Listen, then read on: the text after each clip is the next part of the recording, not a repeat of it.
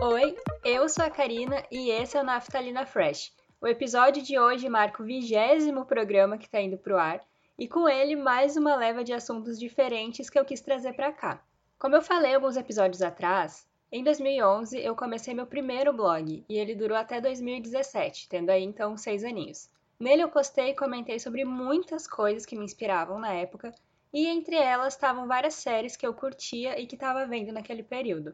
O programa de hoje marca o primeiro episódio onde eu pego um post antigo desses do meu antigo blog e transformo ele em uma conversa aqui no podcast. Então hoje eu vim falar sobre a série Unbreakable Kim Schmidt e também sobre o filme Kim vs Reverendo, que é um filme interativo ligado à série e que foi lançado como um especial para encerrar de vez a história de todos os personagens do universo da Kimi. Vamos começar! Pois bem, eu resolvi falar sobre essa série que eu considero maravilhosa e divertida mas também para falar sobre o quanto tu já tá perdendo tempo de não ter assistido ela ainda. Então é bom começar agora. Unbreakable Kim Schmidt foi a primeira série que eu assisti na Netflix. Só não foi a primeira coisa de todas, porque eu assisti um documentário da Amy Winehouse antes. E num único dia eu vi toda a primeira temporada. São 13 episódios, com pouco mais de 20 minutos. Conheci a Kimi e a história bizarra dela, que é a seguinte: ela foi mantida presa em um bunker por 15 anos, com mais três mulheres aleatórias. Lá elas recebiam regras de um reverendo fajuto que inventava umas leis muito absurdas sobre absolutamente tudo. Como elas não tinham ideia do que estava acontecendo, a Kimi e as três mulheres, que são a Cindy, a Gretchen e a Dona Maria, achavam que estavam sendo salvas de um possível fim do mundo. Elas quatro, inclusive, ficaram conhecidas como as mulheres topeiras, já que elas foram resgatadas saindo de um bunker debaixo da terra. A Kimi é bem divertida, muito atrapalhada e confusa, por conta de tudo que ela viveu, né? Mas não se tornou minha personagem favorita na série, não. Graças a Kimi, a gente é apresentado ao que eu chamei no post antigo de essa maravilhosidade do audiovisual em formas de personagem favorito. O Titus. Titus Andromedon. O Titus mora de aluguel em um dos apartamentos da Lilian, que é uma senhora muito louca e bem saudosista em relação ao bairro dela. Esse saudosismo todo da Lilian me irritava muitas vezes com essa coisa de não querer que o bairro progrida e que ele não deixe de ser perigoso e sem recursos.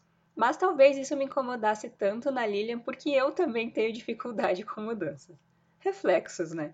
Mas voltando ao Titus, a série não deixa clara a idade dele, eu pelo menos não vi. Mas a gente sabe que ele luta há muitos anos para ser reconhecido como ator e finalmente conseguiu um bom papel.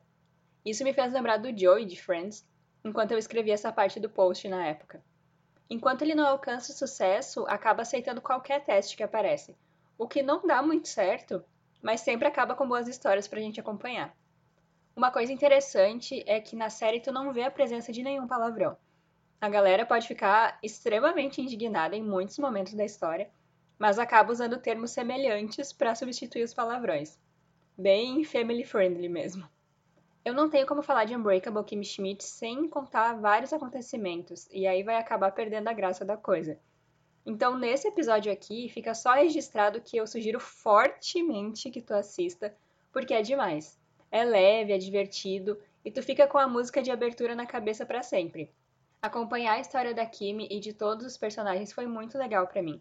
Realmente me distraía durante todo o tempo em que eu assisti os episódios e também quando eu vi a quarta e última temporada, que saiu em 2019. Aí, em 2020, a gente foi presenteado com um especial, e eu também considero um spin-off da série, que é o Kimi versus Reverendo, onde a gente volta para o mundo da Kimi e ela está prestes a se casar com o príncipe inglês Frederick, que é vivido pelo Daniel Radcliffe, o próprio Harry Potter. Esse é um filme interativo, então ao longo dele tu vai ter escolhas para fazer pelos personagens e isso vai mudando o ritmo que as coisas acontecem ou deixam de acontecer na história. Caso tu não decida em tempo, porque tem um tempo para clicar nas alternativas que tu quer, o filme escolhe sozinho e segue com o desenrolar da parada. Ali é possível tu decidir o tipo de vestido do casamento da Kimi, se o Titus vai ou não para a academia treinar antes de gravar as cenas de um filme, e várias outras escolhas, como abandonar um bebê no mercado ou ficar cuidando dele até que o pai maluco e descuidado volte para ficar com a criança. Pois é. Mas onde que entra, né, o reverendo doido nessa história? Afinal, o nome dele tá ali no título do filme até. Pois então, tudo muda quando a Kimi encontra na mochila que ela tinha no bunker um livro que não era dela.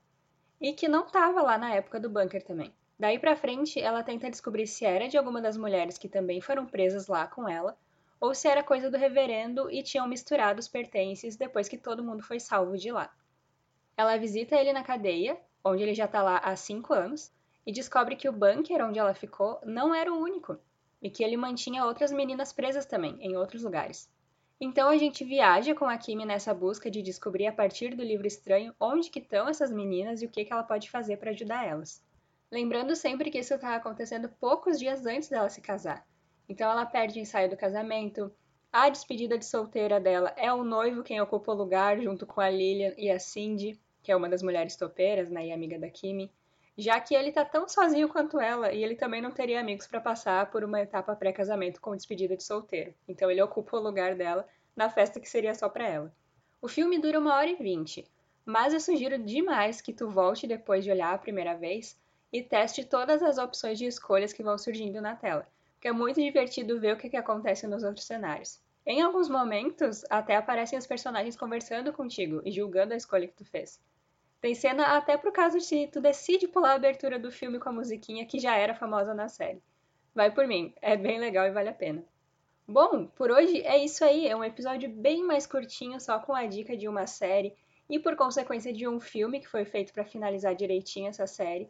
Eu espero que vocês tenham curtido e que caso comecem a ver a história da Kimi e depois passem um tempo no especial interativo, me contem lá no Twitter o que, que vocês acharam, tá? Meu arroba é nostalgicarina. Eu sou a Karina e esse foi o Naftalina Fresh. Muito obrigada por ter ouvido e vocês me ouvem nos próximos episódios. Até mais! Tchau!